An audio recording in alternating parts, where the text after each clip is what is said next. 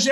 Globo, alô você ligado no GE Fluminense, está entrando no ar mais uma edição do podcast da torcida tricolor, edição 213. Eu sou Edgar Marcel de Sá e o Fluminense venceu no Campeonato Brasileiro, bateu o Atlético Paranaense por 2 a 1 chegou aos oito pontos e está na 12 colocação da competição. Uma vitória importante, o Fluminense precisava vencer no Brasileirão para melhorar um pouquinho a sua situação. A primeira vitória de Fernando Diniz na competição técnico ainda segue invicto no comando do Fluminense desde que assumiu há quatro jogos. Vamos falar sobre isso, sobre muito mais nessa edição do podcast. Eu já chamo Carlos Eduardo Sal Sardinha, editor-chefe do Troca de Passos. Tudo bem, Sardinha? Tudo bem, Edgar Maciel. Agora eu estou forçando no L, cara. Todo mundo que eu falo, força no L. Porra, que agora é L o tempo todo, né? Muito bom, muito bom, muito bem. Gostei muito do que eu vi no sábado, mesmo não sendo uma atuação brilhante, nada assim, até acho que ainda não deu tempo de ser para atuações brilhantes, mas eu cada vez estou gostando mais do que eu estou vendo. O tom da sua voz, Sardinha, é outro na análise aí do Fluminense de Fernando Diniz, né?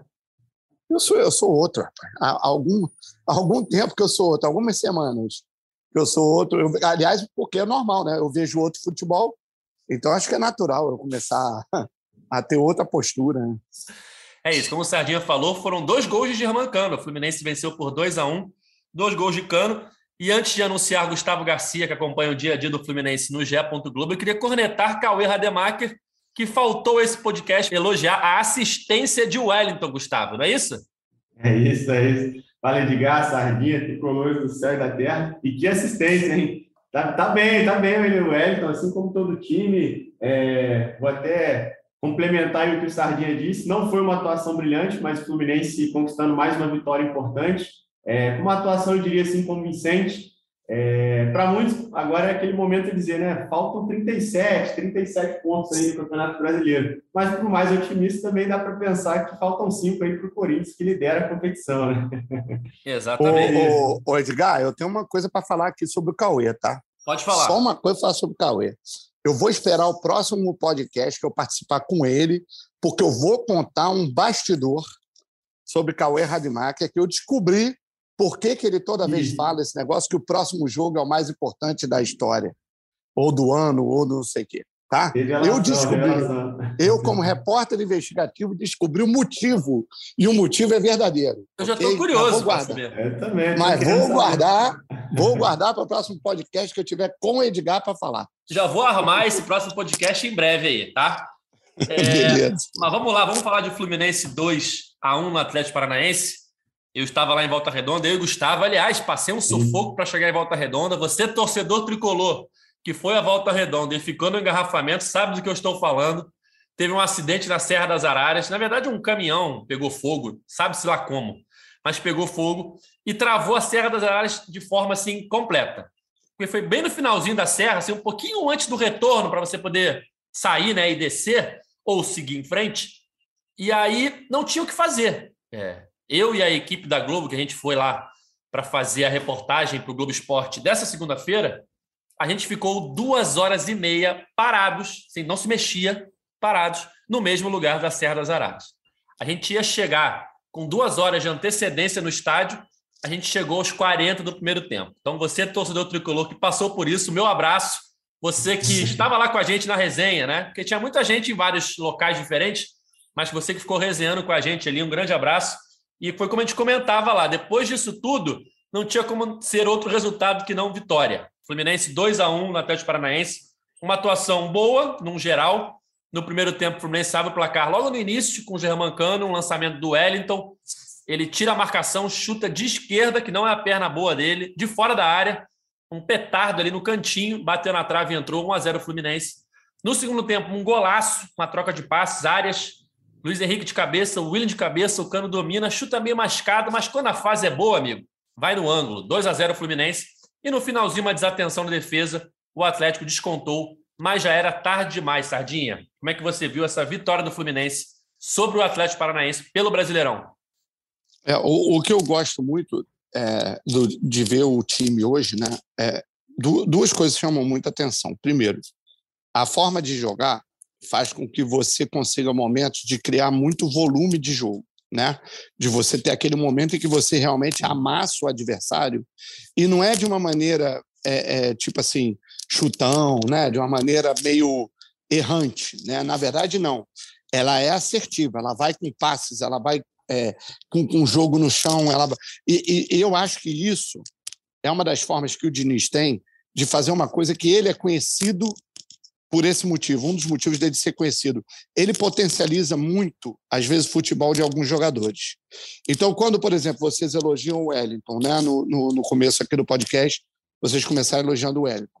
É, torcedor tricolor, o Wellington não deixou de ser um jogador me, mediano, medíocre, que é médio, né? Médio, é, não deixou de ser, tá? É, ele continua, na minha opinião, sendo um jogador que não, não é um cara que, que vai acrescentar demais num time. Mas quando você está no lugar certo, quando você está bem encaixado, quando você está jogando e vendo um time se mexer, que aí essa é outra vantagem do Diniz, você potencializa o futebol de quem sabe jogar bola. Eu tenho uma, uma teoria, assim, eu odeio ficar xingando, assim, falando muito mal de jogador, porque eu acho assim, o ambiente profissional de qualquer esporte é um ambiente seleto. O cara não chega a ser profissional de futebol se ele for muito ruim, se ele for terrível, a não ser que ele tenha um empresário maravilhoso, ou então que ele tenha tido sorte a carreira inteira. Então, todo mundo ali que está num, ambiente, principalmente de Série A, alguma coisa sabe fazer com a bola. Quando você tem um técnico que potencializa isso, fica mais fácil. Então, vocês vejam, nesse mesmo jogo, a gente pode dizer que o Wellington jogou uma das melhores partidas dele, talvez no último ano. Né? Uhum. Você pode dizer que o Caio Paulista, mais uma vez, entrou bem no jogo. É um cara que vinha absurdamente criticado. Já tinha entrado bem no último jogo, entrou bem de novo. O próprio William, que vinha sendo muito criticado, com razão, não, não entrou mal nesse último jogo. Conseguiu já jogar, conseguiu fazer jogadas, conseguiu ajudar o time, mesmo que, na minha opinião, ainda não esteja na posição mais correta para ele, que eu continuo insistindo que ele tem que jogar como reserva do cano no comando de ataque. Então, o que acontece? O time está sempre jogando, está sempre procurando espaço, está sempre se oferecendo para o passe. E isso potencializa o futebol de todo mundo. Aí você vê o Wellington poder fazer um lançamento, poder trocar passes. Ele ainda comete erros bobos, assim, erros é, que, que são até perigosos ali na, na parte de trás. Mas é, não tantos quanto o Pineda, tá? que para mim foi o recordista de erros no jogo. Mas é, você já vê ele, ele criar, você já vê ele jogar bola. Você viu uma arrancada dele no jogo, acho que foi contra o Júnior Barranquilla, que ele saiu da defesa para o ataque é, ainda reclamou com o Fred, que não finalizou. Então começa a aparecer o futebol até de quem não aparecia. Verdade. E aí a gente vai falar mais ainda de substituições, não é isso, Edgar, depois? Vamos sim, vamos sim, com certeza. Gustavo, seu destaque inicial, você que estava em volta redonda, assim como eu, não também. passou pelo perrengue que eu passei para chegar no estádio, é verdade, mas estava lá também. Pô, eu fui, eu fui antes para Volta Redonda, né? eu sou de Volta Redonda, minha família em Volta Redonda, minha mãe fez um almoço lá, uma feijoada, então já estava em casa, foi mais tranquilo, né? Estava alguns minutinhos ali do estádio. E não te é... convidou, hein, Edgar? Verdade. O Edgar chegou tarde, chegou tarde. Poderia ter me salvo do engarrafamento. É verdade. Exatamente. chegou tarde, chegou tarde. Quando ele me falou, eu falei, cara, pelo que eu, meu, minha experiência aí de duro e tudo mais, Serra das Araras, vocês não vão chegar a tempo de jeito nenhum com esse cenário, mas deu para chegar, deu para chegar, conseguiu vir do golaço do Cano no segundo tempo. Mas, assim, até é, o Sardinha falou sobre o Wellington, eu acho que o primeiro tempo do Wellington, ele talvez é, foi para o vestiário empatado com o Cano como o melhor jogador em campo, acredito, assim, fez um grande primeiro tempo. O segundo tempo foi, um, foi não foi nada excepcional, mas foi, foi, regular também, conseguiu manter a média ali, mas fez um grande primeiro tempo, não somente pela assistência, mas foi muito importante para o time. E assim, até na coletiva, né, a gente fez uma pergunta para o Diniz, eu acho que ele acabou não entendendo da forma que a gente queria, que não foi uma crítica, mas para dizer que o Fluminense tem começado os jogos com uma intensidade muito alta e muito absurda mesmo. Ver os jogadores do Fluminense nos primeiros minutos é, tem sido algo alucinante, porque o time está correndo muito. E eu acho que, assim, é, se a gente for pegar os quatro jogos que o Diniz fez, tirando o jogo contra o Palmeiras, que era um jogo fora de casa, uma equipe também muito qualificada, é, em três jogos o Fluminense com o Diniz conseguiu encontrar o gol antes dos 10 minutos. Se a gente for recordar aí, o Ganso fez contra o Júnior, né, o Barranquilla com quatro minutos, é, contra o, o, o Vila Nova, o gol saiu entre 9 e 10 minutos, gol do Cano, e de novo o Fluminense marcando aí aos 8 minutos nesse jogo contra o, o Atlético. Então, assim, é, a intensidade tem dado certo. Né? O Fluminense começa muito forte as partidas e, e tem encontrado esse gol cedo, e eu estou gostando disso. E na, na coletiva, até perguntei para o Diniz, falando assim, como ele tem trabalhado a equipe para tentar manter essa intensidade, para que a equipe continue fazendo isso é, com mais frequência, em outros jogos também. Porque isso é muito difícil, a gente sabe que o desgaste é muito grande, os jogadores estão correndo muito cano, então, principalmente, eu acho que de todos que estão tendo que se adaptar a esse dinizismo aí, é, é o jogador que está tendo que mais sair da característica dele, né? Está correndo muito, está correndo o campo inteiro e mesmo assim tem sido eficiente, né? Chegou ao quarto gol aí na era de nível em quatro jogos. E assim, a equipe realmente eu acho que vem de uma evolução, está evoluindo. É, acho que é muito pouco tempo ainda, a gente não pode falar, é uma, é, vamos fazer uma análise de Diniz e assim, assim, assado. Eu acho que até pelo pouco tempo de treinamento que ele teve, mas mostrou uma evolução mesmo só com uma atividade entre o jogo do Vila Nova e esse jogo do Atlético. Só o time só treinou na sexta-feira, né? Jogou na quarta, depois no sábado. Mas assim, tô, tô gostando do trabalho, desse início de trabalho, acho que tem sido positivo. E eu acho que o que, que a gente precisa ressaltar muito também é a cobrança, cara. Dá para ver que o Diniz está cobrando muito os jogadores e os jogadores estão correspondendo estão correndo por ele. É, o Cano, ele, como você falou, Gustavo, a fase dele, né, ele chegou a 15 gols na temporada, né? Nesse início de temporada, se a gente for ver, início do Campeonato Brasileiro, na verdade, não início de temporada, mas ainda no primeiro semestre. É, eu estou até procurando um dado que eu vi no Twitter aqui, ó, achei. Até dar o crédito aqui para Marcelo Ele está empatado com o Gabigol, eu acho. Gabigol, é. Isso. Isso aí mesmo. Para dar um dado aqui que eu achei no Twitter, interessante, do Marcelo Neves, lá nosso companheiro do Globo, os maiores artilheiros estrangeiros do Fluminense em uma única temporada. O primeiro é o Doval, em 76, com 39 gols. Isso aí dificilmente o Cano vai chegar nessa temporada. Em segundo, tem Romerito, com 23 em 84, e Doval novamente em 77. 23 já é um número bem acessível. Pô, bem acessível. Aí logo depois vem o Johnny Gonzalez, com 19 gols em 2019, e o Conca, com 16 gols em 2014. O quinto já é o Cano, com 15 gols em 2022, Sardinha é o grande nome desse momento do Fluminense, né? Como você falava, o L está cada vez mais presente na torcida tricolor, né? Fora o desenrola, né? Bate, bate palma. Vamos fazer um vídeo do Cauê dançando para gente botar na gente. Vamos fazer, isso é boa, cara. Aí ele fala: olha, vai ser o vídeo mais importante da história do, do podcast, tá? olha só, uma coisa curiosa aí que o Gustavo falou. É, é, vocês lembram que com o Abel o time não fazia gol no primeiro tempo? Verdade. Exatamente. Jogava bem de segundo, é. que tinha mudança. É. Né?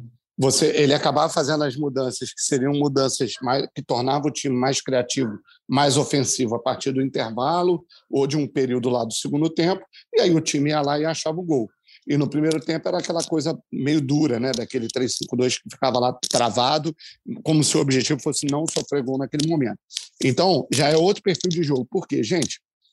Um jogo pode ser ganho com um gol que você faça no primeiro tempo. Né? O, o, o, jogo pode ser ganho com o teu volume, esse volume que o Gustavo fala que o Fluminense apresenta no começo de jogo. Se ele pegar uma defesa um pouquinho mais frágil que fique perdida, o Fluminense mete um 2, 3 a 0 no primeiro tempo, que vai ser difícil do outro time recuperar. Então, gente, o futebol tem que ser jogado 90 minutos, 90 mais acréscimo. Né? Então, não adianta você querer só resolver um jogo em 20 minutos, 20 finais, 30 finais. Não adianta. Às vezes a vaca já foi para o brejo, o time já está cansado, você precisa talvez de muito elenco. Pode ser uma estratégia, no caso, por exemplo, um jogo contra o Palmeiras, que você sabe que tem um adversário muito, muito mais forte. Né? Aí tudo bem, você pode tentar cozinhar o jogo e tentar ganhar no final. Aí é uma estratégia, mas, assim, mas não pode ser todo jogo a mesma coisa. E eu estava comentando até aqui, falei até aqui no pré, nos bastidores, né?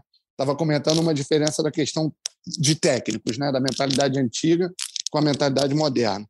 O Abel, quando fazia a substituição, ele jogava um monte de gente para ataque, deixava um vazio no meio, né? o time parava de criar, começava com bola longa, o que sobrasse lá na frente era para dar sorte fazer o gol.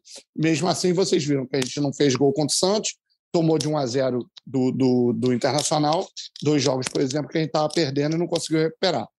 O que muda? Por exemplo, Filipão, que na minha opinião também tem mentalidade mais antiga, ele faz uma substituição no Atlético Paranaense, o time perdendo, em que ele tira os dois da frente e bota outros dois na frente. Ou seja, ele não cria um mecanismo para que o Atlético amassasse o Fluminense, para conseguir recuperar o resultado. E isso, na minha opinião, é o que mais é, é, tem de característica nesses técnicos que têm essa mentalidade mais antiga. Era outro futebol. Enquanto você vê o Diniz ganhando o jogo com 1 a 0 e mesmo com 2 a 0 As substituições dele são para manter a posse de bola, para manter o time na frente, para manter o time ocupando o campo do Atlético Paranaense e, e o que? Não deixando os caras jogarem, é, sufocando. É a melhor forma. A gente sempre fala isso. O, o, o próprio Abel Ferreira, que é um cara que antes era tido como retranqueiro, ainda bem que mudou, né? Esse, esse perfil já de cabeça, porque isso é um erro. Eu acho que ele é retranqueiro no jogo que ele tem que ser e ele bota o time para frente no jogo que tem que botar. Ele é um cara que ele especializou, se especializou em destruir o jogo do adversário, destruir a Concordo. forma de jogar do adversário. Concordo. E isso faz, isso faz com que aconteça o quê? Você deixa o, adversário aleijado, né? Você deixa ele sem ter a força que ele poderia para te atacar, para te, para te, para responder, né? E, e, você vê que o próprio Diniz conseguiu criar antídotos para o jogo do Abel Ferreira. Então, a evolução do Diniz tem um último ponto só que eu queria falar antes de entregar a palavra para vocês. Notou também vocês dois, Gustavo e, e, e Edgar, que estavam no campo lá, estavam assistindo o jogo. Como é que ele não está mais fixo na ideia da saída de bola? De ser só a saída de três ali, saindo, tocando e tal? Como é que tem hora que ele despacha por da bola, despacha, vamos embora. É Entendeu? Então, é, é, eu acho que ele está entendendo mais momentos do jogo. Isso ele já tinha feito no São Paulo, um pouquinho melhor. Mas eu vejo ele hoje muito mais maleável nas ideias que eram ideias muito, né? É, que até eram motivos de crítica contra ele. Eu vejo um Diniz um pouquinho mais maleável. Não sei se vocês concordam. Concordo, concordo. Eu até falei isso na análise. Eu acho que ele não está mais morrendo abraçado a uma ideologia de jogo só, cara. E isso eu estou vendo como muito positivo, pelo menos nesse Perfeito. primeiro trabalho, que é o que a gente tem observado. E eu acho isso muito positivo mesmo, assim. Eu achei legal até um bastidor que eu cheguei um pouco mais cedo no estádio lá, né? A gente até falou que consegui escapar desse engarrafamento aí. E o estádio ainda estava bem vazio e um torcedor gritou para o Diniz, que estava dando aquela entrevista de pré-jogo, né? Que, que, é padrão. Um torcedor gritou para ele e falou assim: Diniz, é, não recua o time, não, cara, não recua o time, não. Aí ele brincou: o time está ganhando, você quer ganhar? Ele falou: quero ganhar. Ele, se continuar ganhando, tá bom? Aí ele falou: o torcedor falou: tá sim, ele, então vamos ganhar, vamos ganhar. Então, assim, ele realmente está tá muito focado nessa questão de vencer, né? E realmente não está tão, tão objetivado nisso de, de ter uma ideologia somente de jogo. Eu acho isso muito positivo, assim, para esse começo de trabalho dele. Vejo também que o elenco está tá aderindo muito bem a isso, está entendendo isso. E é aquilo, cara, nem sempre você vai conseguir sair tocando uma bola com o goleiro e tal, no momento de pressão. Assim, até, até para dizer, você estava falando aí dessa questão da adaptação, eu acho que um jogo que eu estou esperando muito é o Flamengo. Eu quero muito ver esse Fla-Flu, como ele vai comportar, a equipe vai se comportar nesse Fla-Flu. Até lembrando que o Fluminense vem de uma carga de vitórias resultados positivos contra o Flamengo por ter aprendido a jogar contra o Flamengo, né? Então, assim, tirando aquela final também do Campeonato Carioca, aquele primeiro tempo que o Fluminense colocou o Flamengo na roda, mas assim, eu estou muito curioso para ver como o Fluminense vai se comportar com o Flamengo agora com o Diniz, cara. Gustavo, na apresentação do Diniz, é, quando perguntado o que ele precisava fazer de melhor em relação à última passagem dele, ele falou justamente isso, né? Tem que vencer. Tem que vencer Porque na primeira passagem, é, o Fluminense jogou bem em vários momentos, a torcida gostava do, do, do, futebol, mas faltavam os resultados. E agora encaixa com o que você falou, que ele conversou com o torcedor, né? Se estiver vencendo, tá bom? Enfim, ele estava buscando as vitórias e vem conseguindo, pelo menos nesse início de trabalho. São quatro jogos, três vitórias um empate e essa foi a primeira vitória no Campeonato Brasileiro. Sobre a questão do, da saída de jogo, eu confesso que eu tinha percebido isso em jogos anteriores já. Nesse Sim. jogo contra o Atlético, até um outro bastidor, eu fiquei dentro de campo. Então eu fiquei atrás do gol que o Fluminense atacava, né? No segundo tempo, no caso, né? Que eu cheguei quase no intervalo. É, no primeiro tempo, no, no finalzinho do primeiro tempo, a gente ficou na arquibancada ali entrevistando uns torcedores. E aí, quando deu o um intervalo, a gente foi para trás do gol onde o Cano fez aquele golaço, né? Aquelas duas toques de cabeça ali do Luiz Henrique, do William, e o Cano finalizando. Eu estava bem atrás do gol, assim, um pouquinho mais para o lado esquerdo, mas bem no ângulo, assim, de ver a bola vindo na minha direção, batendo na trave e entrando. E até um outro bastidor para o torcedor, né? Que a gente, como jornalista, já poucos ficam no gramado, né? Tem que ser uma função específica e tal. Eu, por exemplo, fiquei duas vezes na minha carreira. É, mas tem muita gente que fica, é, repórter de campo, é, câmera, auxiliar. E é muito legal você ficar ali dentro, cara. Você, você vive o jogo de uma outra forma completamente diferente da arquibancada. Eu fiquei ali atrás do gol, aí estavam jogadores aquecendo do meu lado. Aí teve uma hora que veio o auxiliar correndo e gritou: chama o Nonato, Nonato e Caio, Nonato e Caio. Aí o outro, o, o, preparador físico recebe a informação e grita: Nonato e o Caio. Aí vem o Nonato e o Caio passam correndo na minha frente assim para entrar em campo. Quando teve o gol do Cano, os jogadores passam do seu lado correndo para pular a placa e abraçar o, o pessoal que está dentro de campo. Enfim, é uma experiência muito maneira ali, você ficar é, dentro do campo, vivendo o jogo de uma forma muito diferente da arquibancada. No final, fazer uma também... pergunta, então, Edgar. Hã? Já que você estava na beira. Te fazer uma pergunta, então, já que você estava na beira do campo. O que, que você sente, sentiu ali do clima dos jogadores, assim, entre eles, Diniz? Porque é uma coisa também que se fala muito, o Diniz cobra muito, né? Durante o jogo. O que, que você sente? O que, que você sentiu é, ali? Na, na Alguma verdade, coisa te chamou a atenção? É, eu, eu não fiquei do lado do banco de reservas, né? Não, eu sei, mas no fundo. Fiquei atrás do gol. E atrás do gol, eu só tenho contato, eu não tenho contato com o Diniz, né? Eu passei atrás do Diniz quando eu entrei durante o jogo, assim, rolando a bola, eu passei atrás do Diniz na frente do banco de reservas e tal, e fui para trás do gol que eu fiquei perto dos reservas que estavam aquecendo, né? É, e aí eu não tive muito esse contato, assim, como você está falando. O que eu vi foi mais os reservas ele torcendo, perguntando quanto tempo faltava, agradecendo ao preparador físico, pô, trabalho muito bom e tal, tipo o Cristiano, que não, nem entrou no campo, não entrou no jogo, né? Completamente suado ali no finalzinho, nos minutos finais, agradecendo ao Marquinhos Seixas pelo, pelo trabalho, pelo aquecimento que eles fizeram ali e tal. Foi esse mais esse tipo de contato uhum. que eu vi, né? Não ali o que, os jogadores conversam no banco, o que, os jogadores conversam com o Diniz durante a, o, o, jogo. Isso eu não tive acesso. Isso, talvez o repórter de campo, que fica ali, né, do lado, uhum. ouça mais. Eu vi mais esse, esse, esse universo completamente diferente de quem está acostumado a ver o jogo ou na tribuna de imprensa ou na arquibancada. Você, em campo, você vive o jogo de uma forma diferente. Mas voltando é. ao nosso podcast, Sardinha. é, essa foi a terceira vitória do Diniz, a primeira no brasileiro. E o dinizismo ali, que já está ganhando força entre os torcedores, teve essa primeira vitória importante na competição, né? Porque o Fluminense iniciou ali com os resultados ruins em casa, foi a primeira vitória em casa do Fluminense, né? Não foi no Maracanã, mas foi a primeira vitória com o mando de campo do Fluminense no Brasileirão e que dá ao time a possibilidade de sair um pouquinho ali de perto da zona, né? O se não entra em campo. Mas se o Fluminense tivesse perdido para o Atlético, estaria no Z4 hoje, né, Sardinho? Sim, é, é, eu, tava, eu tuitei até, é, acho que no sábado mesmo, é, mais cedo, eu falei, pessoal, sem querer copiar o Cauê, esse jogo talvez seja o mais importante da sequência dele até agora. Por quê? É, por que, que, eu, que eu entendi assim? Porque eu expliquei, eu falei, olha só, você é, contra o é, contra o Júnior Barranquilha, você já vivia uma situação na Sul-Americana que era uma situação de nós estamos na UTI, né? Esse é fato. Tudo que acontecer ali vai ser é, bom para a gente, né? Porque a gente chegou no jogo contra o Júnior Barranquilha na UTI, né? Então, pô, beleza, ganhamos, ótimo, mantivemos a chance, mas nem resolveu nossa vida, né? Uma vitória que não resolveu. Contra o Palmeiras, você jogava sabendo que uma derrota era um resultado absolutamente normal. Né? Se tivesse perdido para o Palmeiras, não ia ser uma terra arrasada. Todo mundo sabia que o Palmeiras era um time mais forte. Pelo contrário, conseguimos um empate que foi absurdamente comemorado. Contra o Vila Nova, era um adversário que a gente sabia que era mais fraco. Que o time minimamente arrumado, e foi o que aconteceu, porque até o time jogou bem mal, especialmente no primeiro tempo, você ia conseguir a vaga ali. Mas esse jogo contra o Atlético, exatamente pelo que você falou, a gente imaginava que um resultado negativo poderia colocar a gente no Z4. E aí o que acontece?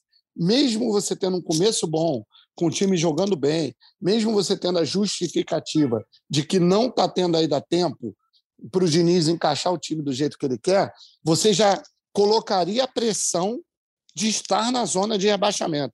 E aí, cara, na cabeça daquela parte da torcida que já não queria o Diniz, né, que já brigava contra isso por conta do resultadismo de 2019, né, dos resultados, você teria uma pressão, talvez, muito grande para essa sequência.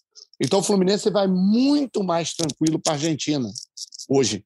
E vai enfrentar um, um, Fortaleza também com a cabeça mais tranquila, apesar de que precisa de um bom resultado, mas uma cabeça muito melhor. Isso eu concordo com você, Edgar. Perfeito. E o Fluminense agora começa uma sequência de três jogos fora de casa. Como o Sardinha já antecipou aí, quinta-feira tem Fluminense e União Santa Fé pela Sul-Americana, jogo decisivo mais uma vez. O Fluminense vem nessa sequência de jogos, de jogos decisivos, né? O Júnior Barranquilla era jogo para se manter vivo na Sul-Americana. É, o Vila Nova era jogo decisivo na Copa do Brasil. O Atlético Paranaense era um jogo importante para se afastar do Z4 e agora, novamente, União Santa Fé, jogo que o Fluminense tem que vencer para se manter vivo e ainda com chance de classificação na Copa Sul-Americana. Depois vem Fortaleza, o elenco nem volta para o Rio de Janeiro. O elenco, depois de quinta-feira, viaja direto para Fortaleza. E no meio da semana que vem, tem jogo na Bolívia contra o Oriente, novamente pela Sul-Americana. E aí, é, esse jogo, Gustavo, contra o União, é aquela parada. O Fluminense vai ter mais um desafio complicado. O jogo contra a time argentino é sempre difícil, fora de casa. E aí a gente tem que ver qual vai ser a escalação, se ele vai manter o mesmo time que vem nos últimos dois jogos, se o Ganso volta, né? A gente estava na coletiva e a gente perguntou para o Diniz sobre a possibilidade, ele falou que tem chance, né?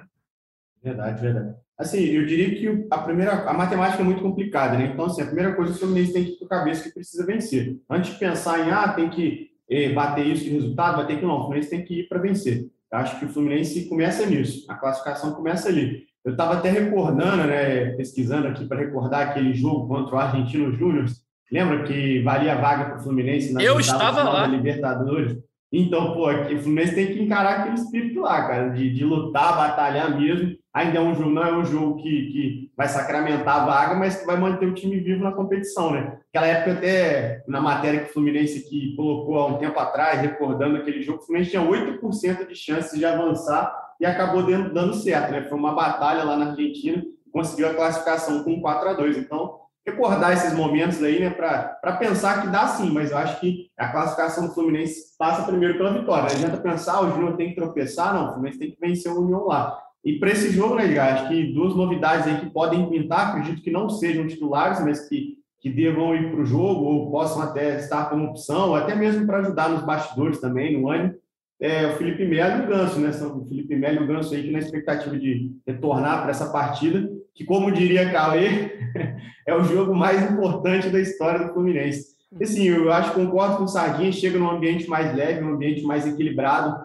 É, é aquilo, né? Eu lembro que a gente conversou até aqui no podcast, na chegada do, Diniz. É, imagina um cenário, Fluminense eliminado na, naquele jogo contra o Júnior, ainda com duas rodadas de antecedência, não consegue um bom resultado contra o Palmeiras, é, cai na, na, na, Copa do Brasil. Então, assim, o começo de trabalho vem, vem dando certo, tem sido positivo. O Fluminense começa bem com o Diniz, e acho que, é que o ambiente muda, a confiança muda e até a aproximação com o torcedor, né? Os torcedores mais felizes, acreditando mais no time, e muitos jogadores que estavam ali sem, sem render, né? Como o caso do próprio Wellington, é, conseguindo agora dar resultados que, que traz mais esperança para a equipe, são mais opções. Até uma, fazendo aqui um, um adendo aqui, o, o Wellington, eu vi agora há pouco, o Wellington e o Cano entraram na seleção da rodada, né, do Campeonato Brasileiro. Aquela seleção que eles soltam após a rodada, então e o Wellington aí com moral também. É legal porque se assim, a gente vê que o Fluminense, nesse momento, disputando três competições, a gente sabe que a situação é muito difícil ainda na Sul-Americana, mas estando em três competições, vai precisar de elenco, né? Então, retornando o Felipe Melo, teoricamente, um jogador que,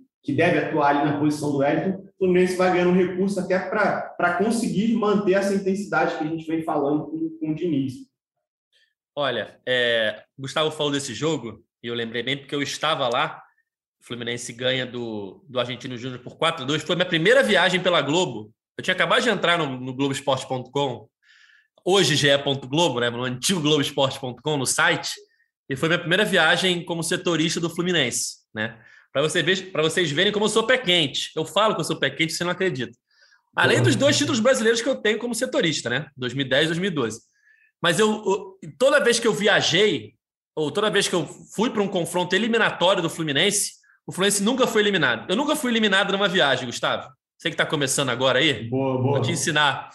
Eu nunca boa, fui eliminado numa viagem. Aí você fala, ah, só pegou baba. Não, não, não, não. Eu fui contra o Argentino Júnior tendo que ganhar e torcer para o empate no outro jogo, tendo que ganhar por dois gols de diferença. É, eu estava naquele Fluminense Nacional pela Sul-Americana de 2018. Aliás, eu falei aqui que esse foi o segundo jogo, né? Esse Fluminense Atlético Paranaense foi o segundo jogo que eu fiquei em campo. O primeiro foi esse Fluminense Nacional Copa Sul-Americana de 2018, lá no Parque Central, estádio famoso da América do Sul. É, e aí eu lembro, eu fui com a equipe da TV, né? Eu estava pelo site, acompanhei a equipe da TV, e o Fluminense tinha empatado por um a um no Rio de Janeiro. Então, ou seja, era um jogo difícil, não podia nem perder. Né? Não podia, é, se empatasse era pênalti, se perder estava eliminado, não tinha nenhuma vantagemzinha. E o Fluminense foi lá, eu estava atrás do gol em que o Luciano fez o gol 1 a 0 E o Fluminense vence e se classifica. E depois é eliminado pelo Atlético Paranaense, enfim, vocês sabem a história. Mas eu estava em campo naquele jogo também e o Fluminense também saiu com a classificação. Sardinha, falando do Ganso e das possíveis, dos possíveis retornos que o, que o Diniz pode ter nesse jogo contra o União, você colocaria o Ganso titular nesse jogo ou mantém a formação com o Wellington, o André e mais um volante?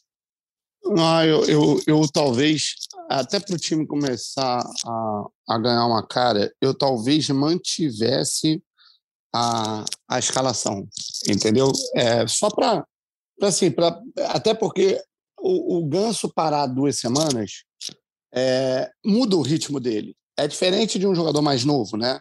Que para duas semanas, que consegue se manter muito ainda ativo, tá bem ainda e tal. O Ganso, ele, eu tenho medo dele entrar muito é, sem dinâmica do jogo, entendeu? É, eu acho que seria uma. Mas eu, eu acho que é bem capaz do, do, do Diniz é, colocá-lo. É, pensei uma outra coisa aqui. Esse vai ser um intervalo em que o Diniz mais vai, mais vai ter dias para trabalhar. Porque a viagem para a Argentina é uma viagem curta, concorda? São duas horas e meia de avião, três horas de avião. Não tem grandes. É, três horas de avião não dá, não dá um peso é, de, de, viagem muito longa, né? aquele jet lag, nada disso. Não é tão cansativo. E ele vai só ter o jogo na quinta, tendo jogado no sábado. Então, eu acho que vai ser o período de tempo com mais chance dele colocar esse time em campo para treinar e para ajeitar. Então, a escolha dele vai ser bem acertada, porque ele vai sentir provavelmente como é que o Ganso está, e até o Felipe Melo. Esse eu acho um pouquinho mais difícil, né? Só que se a gente para pensar naquela coisa assim, ah, vamos botar o Felipe Melo para voltar num jogo um pouquinho mais fácil, para poder ganhar ritmo. Gente, qual foi o jogo mais fácil até agora? Não tem. Não, não tem um jogo que você fala assim, esse aqui dá para eu botar o Felipe Melo para ele pegar ritmo. Cara, não tem mais jogo fácil nenhum. Até agora o Diniz não teve. Inclusive é impressionante a chegada dele com esses resultados, porque como o Gustavo citou ali, a sequência era toda difícil, né? E a gente não vai parar, porque agora é que vocês falaram, vem dois jogos decisivos pela Sul-Americana, vem um Fortaleza fora e logo depois é Fla-Flu, se eu não me engano. Então, pô, é muito pesado, né? Como é que você vai fazer? Vai experimentar uma volta do Felipe Melo contra o Fortaleza lá? Pode ser, mas. Fortaleza desesperado, tudo... né? Desesperado.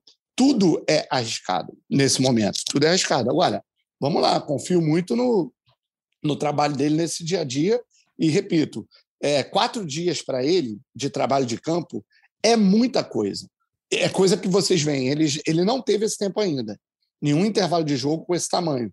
E ele já conseguiu dar uma nova cara para o time. Com quatro dias, eu acredito que ele vá ainda melhorar mais assim, o que ele quer, né? Do, do colocar mais no padrão do que ele quer.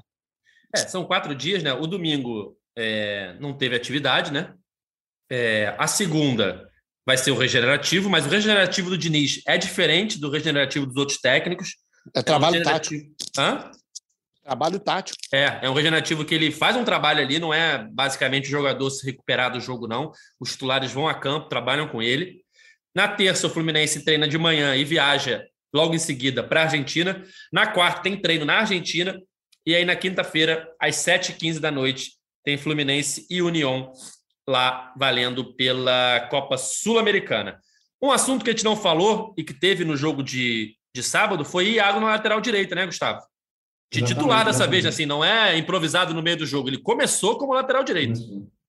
É, ele já tinha feito essa função tanto com o Abel quanto com o Diniz mesmo, né? Mas não tinha começado um jogo ainda como lateral, né? Nesse jogo, Samuel Xavier não viajou, estava gripado. Todo mundo acreditou que ele colocaria é, o Calegari, né? Que era uma primeira é, função ali, mas eu acho que ele deu uma cara nova, né? Testando o Iago ali. Ele já tinha feito essa função de lateral, né? Tanto com o Abel quanto, quanto com o Diniz, mas não tinha ainda começado um jogo como lateral, né? Eu gostei, eu gostei. Eu acho que o Iago é um, é um jogador importante para o elenco, tem a confiança do elenco. Por diversas vezes aí ele pega a braçadeira de capitão e acaba que abre, abre mais um, uma opção, né, para o Diniz nesse momento. Lembrando que o Felipe Melo está voltando a gente tem o, André também, que joga de volante, que é um jogador já muito consolidado ali, que dificilmente vai pegar um banco. E agora o Elton também se mostrando uma grata surpresa aí, vindo de uma evolução. Então, assim, ele acaba abrindo uma opção é, com o Iago na lateral. Vai lembrar que as laterais são problemas para o Fluminense nesse início de temporada, nenhum jogador ainda conseguiu se consolidar na lateral, tanto na direita quanto na esquerda. O Samuel Xavier vem tendo oportunidades com o Diniz,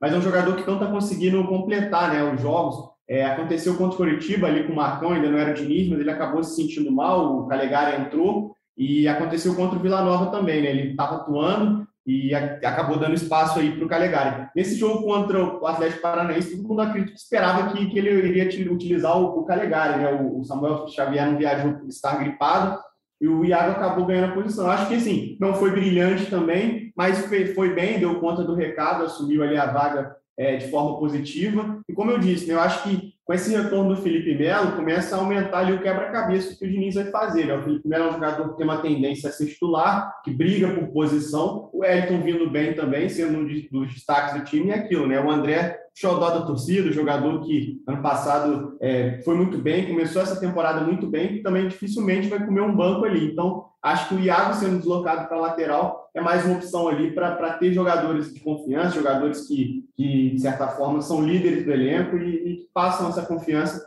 Acho que vai ser positivo sim. Não duvido que o Diniz utilize mais vezes, cara, até nos próximos jogos aí e ao longo da temporada mesmo. Talvez não necessariamente começando, mas é, a gente vai ver muito Iago de lateral, sim, ao longo dessa temporada. Eu lancei uma campanha doida, hein? Lancei Fala. uma campanha doida no Twitter. Que era Iago na lateral direita e Caio Paulista na esquerda. Já que a gente não resolve nenhuma lateral, vamos, vamos sair Agora. com os dois, não quero nem saber. E só falando, puxando um gancho aí do Gustavo, Felipe Melo. Eu acho que tem muita chance do Felipe Melo acabar na zaga. Tá? Vou explicar por quê. Pode notar que quando entra o Lucas Claro, o time passa a usar mais o chutão do que a saída curta. Né? Então, eu acho que o, que o Diniz ainda não tem a confiança total no Lucas Claro na, nessa saída. Quando ele perde o, o David Braz, o time passa a sair um pouquinho bola mais longa. E o Nino, eu acho que ele está devendo um pouquinho. Eu não tenho gostado do Nino nos últimos jogos. Eu acho que ele tem errado até uma coisa que é uma das coisas melhores dele, uma das características melhores que ele tem, que é a saída de jogo. Né? Ele se enrolou algumas vezes nesse jogo, não sei se vocês lembram, alguns lances em que ele se complicou e, e bobamente, assim, parece coisa meio de desatenção mesmo. Então, é, eu acho que o Felipe Melo, para esse tipo de jogo, com uma saída de bola mais precisa, né, com, com a saída curta, o Felipe Melo pode ajudar demais, tendo mais um cara nessa, é, é para ajudar, né? Essa saída ali do, do Diniz. O que, que, vocês acham? Eu acho que ele, eu acho que ele vai ser zagueiro. Tô começando a achar também, concordo com você, Sardinha. Acho que ele vai ser zagueiro. É, a gente falava muito sobre isso, né? Quando o Diniz chegou, onde ele vai colocar o Felipe Melo? Porque ele era um dos jogadores que o Diniz tentou levar para outros clubes, né? O Diniz, na sua coletiva de apresentação, ele falou isso, que aqui no Fluminense tem sete jogadores que eu tentei levar para outros clubes. E a gente ficou tentando descobrir quem eram esses jogadores. Um ele revelou na coletiva, que era o Ganso e depois a gente descobriu alguns outros nomes, entre eles o Felipe Melo. Então é um jogador que o Diniz vai querer utilizar, não é aquele jogador assim, ah, talvez o Diniz deixe de lado e tal, não, ele vai utilizar o Felipe Melo. E aí muito se começou a se falar, vai ser zagueiro, vai ser, vai ser volante, como é que ele vai utilizar o Felipe Melo? E eu acho que a melhor opção é zagueiro, até por conta de que o André, sempre que cai um pouquinho de produção, quando tem um volante do lado dele ali, não sei se tem, tem, sido isso nos últimos jogos com o Wellington, mas já aconteceu isso com o Wellington e com o Felipe Melo, do André cair de produção. Então, eu acho que o Diniz vai começar a usar o Felipe Melo em breve como zagueiro, como você falou. O Nino e o David Braz caíram um pouquinho de produção nas últimas partidas, assim. De um tempinho para cá, eles não estão mais no mesmo nível que eles já apresentaram pelo Fluminense é, no início desse ano, no final do ano passado. Então, daqui a pouco eles voltam, mas eles estão num momento ali ainda um pouquinho instável. E eu acho que o Felipe Melo vai entrar no lugar do David Braz. É... Para a gente encaminhar a reta final do nosso podcast, Gustavo, eu estava com você lá na coletiva uhum. e eu perguntei para o Diniz sobre o John Kennedy, né? Sobre a situação do John uhum. Kennedy. Até já pensando num VTzinho, numa reportagem para o Globo Esporte durante a semana, para ter uma resposta do Diniz sobre o John Kennedy, que é um jogador de muito potencial, mas que ultimamente vem aparecendo muito mais por situações extra-campo, né? Do que por Exatamente. situações em campo. Ele não joga desde a final, desde o final da Copinha, né? Ele não jogou pelo profissional ainda em 2022. A gente lembra que depois da Copinha ele teve aquela lesão no pé jogando pelada com os amigos, fraturou o quinto metatarso, aquela lesão do Neymar, né? e aí ficou aí uns dois meses fora. Estava voltando a treinar, voltou a sentir um pouquinho de dor, regrediu aí na, na recuperação. E semana passada teve mais um caso aí de situação extracampo envolvendo ele. Ele não estava no carro, mas o carro dele estava com amigos que não tinham habilitação, que estavam com drogas no carro, enfim. Mais um episódio aí envolvendo o John Kennedy. E eu achei que a resposta do Diniz foi muito legal, né, Gustavo? Ele falou que já foi, conversou foi, duas vezes com o jogador. Foi, ele falou isso, conversou duas vezes e está fazendo o máximo, que vai fazer o máximo para tentar recuperar o John Kennedy. Eu acho que não é, não é segredo para ninguém que realmente é um jogador que, que passa por problemas extracampo. Eu acho assim, eu vejo o, o, o John Kennedy hoje como aquela joia. Eu acho sim que ele é uma joia, tem muito potencial, um jogador que tem muito talento. Eu acho que ele é fora assim da curva, um jogador que, que poderia alçar voos muito mais altos, assim, conquistar muitas coisas. Mas é aquela velha história da joia que precisa ser lapidada, né? Eu acho que exatamente esse o caso dele. Ele precisa ser lapidado, precisa de um acompanhamento, precisa realmente ter, ter um direcionamento, eu diria assim. É um jogador muito jovem, é, que está com um histórico já complicado, a gente sabe de influências e tudo mais, mas que assim, eu acho que não pode ser esquecido por todo esse talento. Eu acho que a chegada do Diniz pode ser, pode ser positiva para ele, gostei do discurso do Diniz, e até falou isso na, na, na chegada dele, né, na coletiva de chegada, que, que a intenção dele realmente é dar carinho para os jogadores, para que os jogadores possam viver no futebol assim como ele vive, né? Ter uma situação financeira tranquila, construir uma vida é, sólida através do futebol. E ele ressaltou isso também nessa coletiva após a sua pergunta, né? Falando que, que pretende trabalhar isso com o John e que para conseguir recuperar o jogador, para que o jogador consiga ter uma carreira. Assim, eu acho que depende muito é, desse trabalho, sim, psicológico também, de, de acompanhamento, mas muito também do John Kennedy querer, né? Assim, eu acho que, até como falei, o talento ele tem, mas depende muito do jogador agora. A gente sabe que não é fácil, é, é, muitas vezes o jogador vem, vem sem uma base, vem sem é, pessoas para dar um certo direcionamento, isso é muito complicado. E até na conversa que a gente teve recentemente com a direção, também é, nos bastidores, muitos falou isso, é, é, não, não foi direcionado ao John Kennedy, mas de uma forma geral. Eles falando né, que num clube de futebol o trabalho também é esse de direcionar os jogadores. Muitos jogadores que com a realidade financeira é, muito complicada, que acabam virando é, uma referência para a família de uma hora para outra, mas não só para sustentar pai e mãe, mas é, várias pessoas ao redor. Então, cria-se uma rede muito grande de dependência em cima do jogador. E o jogador, da noite para o dia, como aconteceu com o próprio John Kennedy, é, um jovem que conseguiu fazer gol em Fla-Flu, dando vitória para o Fluminense, explodiu muito rápido, apareceu no cenário muito rápido, então assim, isso acaba mexendo muito com a cabeça. Se a pessoa não tiver é, um acompanhamento ali fica complicado. E a gente sabe que, que ele está precisando desse carinho aí, desse afago do Diniz. E tomara que dê certo, né? Porque a gente que vem acompanhando o dia a dia do clube sabe que é um jogador que tem tudo para agregar muito no Fluminense. Ele não é um jogador que você tem aquele perfil é, como objetivo tá, do Fluminense, um objetivo parecido com o do, do Luiz Henrique, por exemplo, do Kaique, que era um jogador para você preparar para a venda. O, o, John Kennedy é um jogador para você preparar ele, para ele dar muito fruto para o Fluminense. Concordo. Entendeu? É um jogador para ele ter um retorno é, técnico, um retorno, que ele dê um retorno para o time, um retorno técnico para o time por muitos e muitos anos. O John Kennedy não adianta você preparar ele como um jogador para vender. Minha opinião, acho que não é. Não é por N problemas, por N questões. Agora, é um cara que pode dar para o Fluminense muito, muito retorno. Ser um jogador, assim, vai fazer uma história no clube, vai fazer, sabe, todo um, um movimento que, que vai ter todo o carinho da torcida o tempo todo e dando resultado. Agora, realmente, ele precisa ter esse acompanhamento psicológico, ele precisa melhorar essas questões. E aí eu também gostei muito da, da, da do que o Diniz falou do, da coletiva. Achei bem legal. O, o Sardinha, só lembrando também que no meio do ano, é, pelo menos até o momento que a gente sabe, o Fred já deixou claro que vai parar, né? Então, teoricamente, o, o, o substituto ali, uma pessoa para realmente substituir o Cano pela posição e tudo mais, é, possivelmente seria o John Kennedy, né? Mas é um jogador Sim. que até o momento não atua pelo profissional. E existe essa expectativa de que ele consiga, é, de certa forma, aparecer para quem sabe, é, ocupar essa lacuna deixada pelo Fred, pelo Fred. Claro que não falando eu... em idolatria e tudo mais, mas assim, é um jogador com muito potencial para isso. Sim, com muito potencial, potencial de futebol mesmo. Você quer dizer, Sim. eu concordo com você. E, e, eu tenho uma curiosidade, até vocês que estão mais em coletiva, é, saber uma coisa, nem que seja de bastidor ali, o que, que o Diniz pensa sobre, sobre o Samuel Granada.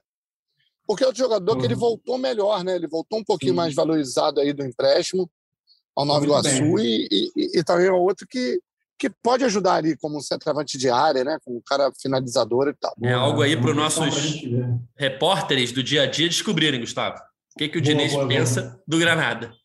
Uma é, boa, e o John, cara, é realmente é, ele essa lesão que ele teve depois da copinha, né, no, no período que ele estava ali de folga, né, é, já que ele não teve férias de fim de ano, é uma lesão boba, né, porque você se machuca de folga, de, férias entre aspas, e prejudicou toda a temporada dele. Ele não atuou como profissional ainda esse ano, né? Só jogou na copinha, que é, é base, e poderia ter sido utilizado várias vezes nesse período. A gente lembra que o Fred se machucou naquele momento que o Cano vira titular de verdade ali na, no início da Libertadores contra o Milionários, e o Cano assume a titularidade com a lesão do Fred. O John Kennedy era para ter virado o reserva imediato ali, sem, sem ter a opção né, nem do Fred no banco, e teria entrado em vários jogos do Carioca, da, da Libertadores, da, da Sul-Americana, no Brasileirão. Agora, contra o Atlético Paranaense, o Fred não estava no banco. Era para ter o John Kennedy no segundo tempo ali para entrar. E não tinha. Enfim, vamos torcer para ele se recuperar, para ele botar a cabeça no lugar, para o Diniz conseguir ajudar ele, para que ele possa ajudar o Fluminense dentro de campo por muito tempo ainda. Então é isso, galera. Vamos chegando ao fim da edição 213 do podcast GE Fluminense. Queria agradecer mais uma vez Gustavo e Sardinha pela participação. Valeu, Sardinha. Valeu, eu queria lançar aqui a campanha, eu já falei isso antes na época que o Abel estava no time, eu vou reforçar. Eu acho que o Fluminense poderia pensar seriamente em ter o Abel como um diretor de futebol, um, gerente de futebol, qualquer coisa que leve o Abel de volta ao vestiário, que leve o Abel para o convívio dos jogadores, porque eu acho que ele é um cara que pode agregar muito, inclusive na parte psicológica, etc., ao, ao trabalho que o Diniz faz que é uma coisa que o Abel faz muito bem, e eu acho que o Fluminense deveria pensar nisso por tudo que o Abel já entregou como tricolor, como, sabe, é, atleta do Fluminense, como apaixonado pela, pelas nossas cores e pelo que ele faz mesmo no vestiário, pelo que ele consegue agregar. Eu defendo muito que o Mário Bittencourt pense, que a diretoria do Fluminense pense numa possível contratação do Abel para trabalhar ali, para trabalhar junto do grupo, para servir às vezes até de escudo é, para o técnico, para o Diniz, para quem for ali trabalhando, para ajudar nessa relação com os jogadores. Valeu, Gustavo. Valeu, Edgar. Valeu, Sardinha, Tricolores do Céu e da Terra. Que os torcedores continuem sorrindo aí, né, com esse início de trabalho do, do Diniz aí. O Fluminense consiga é, um bom resultado lá na Argentina para seguir vivo aí na Sul-Americana. É isso, futebol muda tudo muito rápido, né? Então, é, uma derrota ali já, já complicaria um pouco o Fluminense nesse momento. Então, que os sorrisos continuem, a torcida continue a sorrir aí, sabendo que é uma situação muito complicada, mas pelo que vem apresentando, acho que todo mundo chega motivado aí para esse partido. É isso, galera. Fluminense volta a campo na quinta-feira para enfrentar o União pela Sul-Americana. E a gente volta a campo na sexta-feira para gravar mais um podcast e analisar a atuação do Fluminense e os desafios que o tricolor terá logo em seguida. Valeu?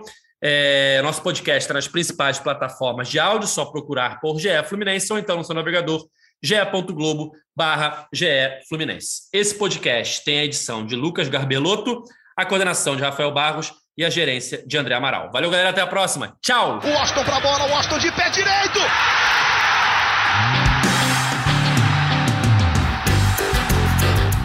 sabe de quem? Do Fluminense! Do Flusão, do tricolor das Laranjeiras. É o GE Fluminense.